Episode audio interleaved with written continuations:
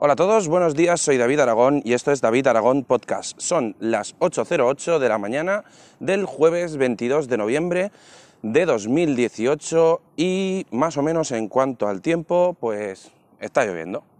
¿Qué os voy a decir? Está lloviendo y estoy por la calle además, eh, estoy sacando a la perra y eh, bueno, pues me estoy mojando un poco, se me está mojando el móvil. Menos mal que lo único que tengo aquí es el Amazfit VIP que es lo único resistente al agua, porque el Xiaomi Pocophone, según estuve viendo, no se lleva muy bien con el agua. Pero bueno, aquí somos de arriesgarnos al máximo y vamos a ver qué os cuento hoy. Bueno, pues hoy los quiero hablar de algo que es bastante, bastante, bastante recurrente eh, en, mi, en, mi, día a día o en, en general, porque... Uh, una moto todo el mundo me pregunta sobre los servidores NAS y la mayoría, hostia, está apretando, y la mayoría me pregunta sobre eh, servidores NAS para tema de eh, multimedia. Yo creo que el tema de los servidores NAS eh, con multimedia podemos tomárnoslo de diferentes formas y digamos que habría diferentes rangos en cuanto al tema de los servidores NAS, y ya no solo en cuanto a los servidores NAS, sino también en cuanto a los usuarios. ¿Por qué digo esto? Porque eh, podemos ser eh, usuarios que simplemente eh, queremos ver contenido 1080-720, baja resolución, por decirlo de alguna forma, moto, ¿vale? En baja resolución de alguna forma y, no necesitamos eh, mucha, mucha historia. Y que pues, además pues si trabajamos simplemente con un, con un Chromecast o algo similar pues nos va, nos va a sobrar prácticamente cualquier dispositivo ya que eh, si trabajamos con, con Codex H264 y trabajamos directamente con, con resoluciones compatibles, pues no tenemos ningún problema. El problema viene cuando eh, no tenemos un reproductor que sea capaz de coger ese, ese multimedia que nosotros tenemos en copia de seguridad, digamos, de alguna forma, descargado, ¿no?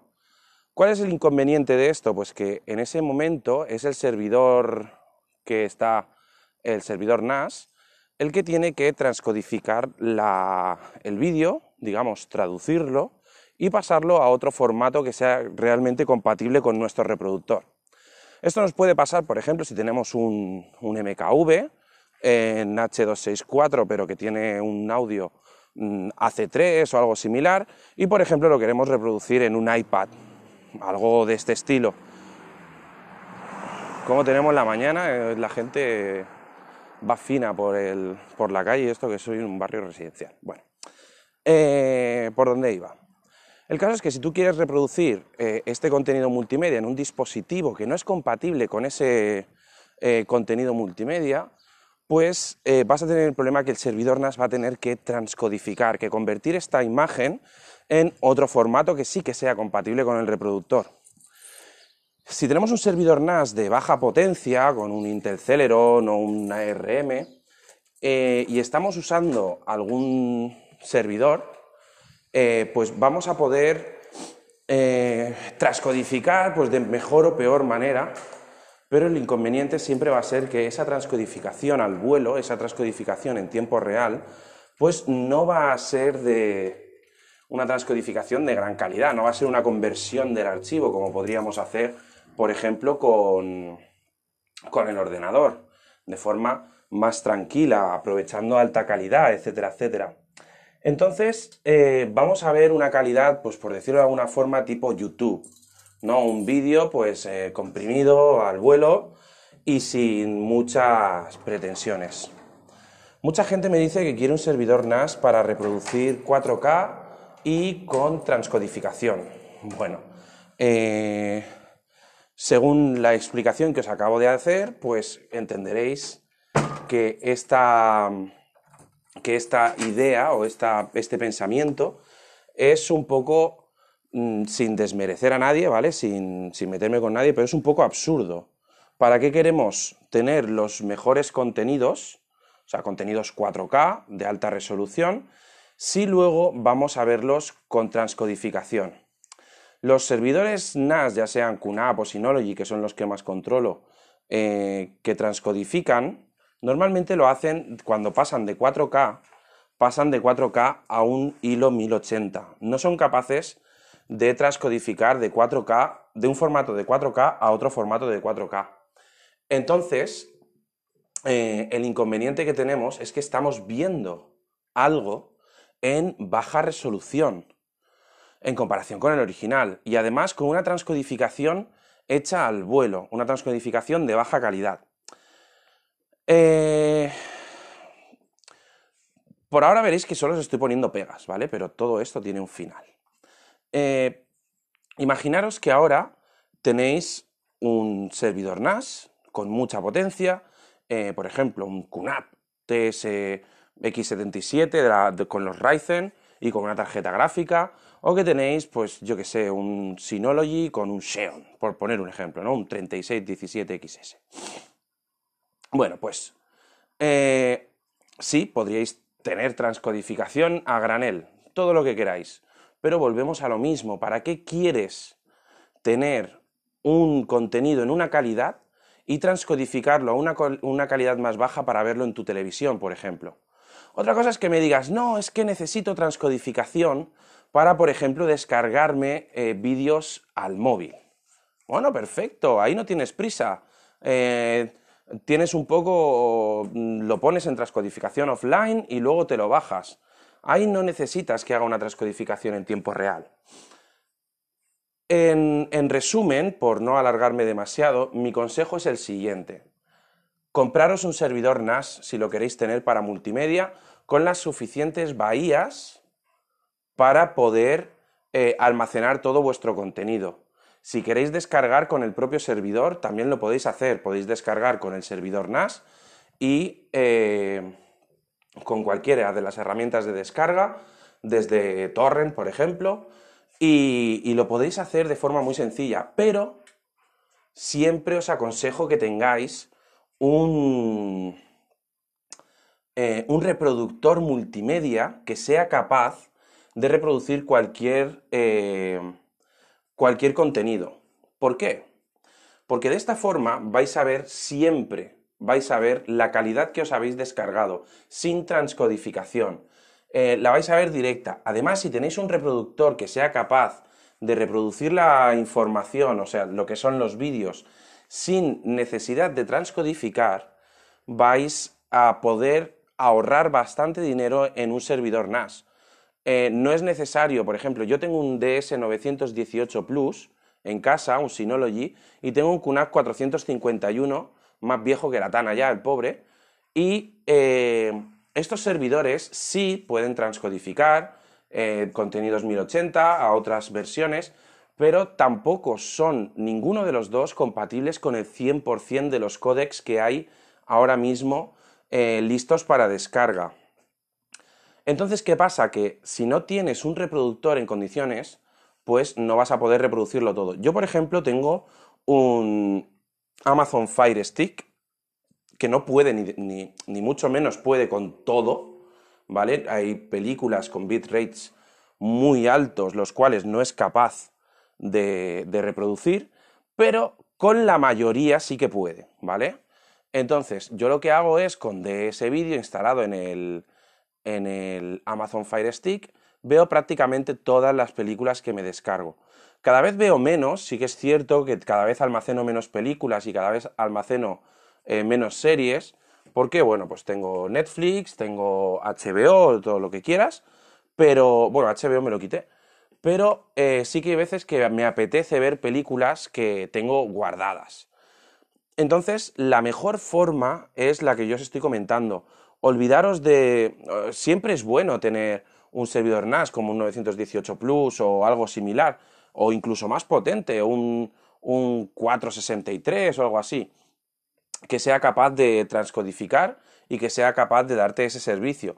Porque si, por ejemplo, tienes un iPad eh, o te vas de viaje o tienes simplemente, por ejemplo, imagínate, yo, yo lo hago mucho, de los vídeos de la GoPro lo tengo puesto en el en Video Station dentro del Synology y cuando me los quiero descargar al móvil me los descargo transcodificados para que pesen un poquito menos, para que en el móvil pues vayan un poquito mejor, más fluidos y tal.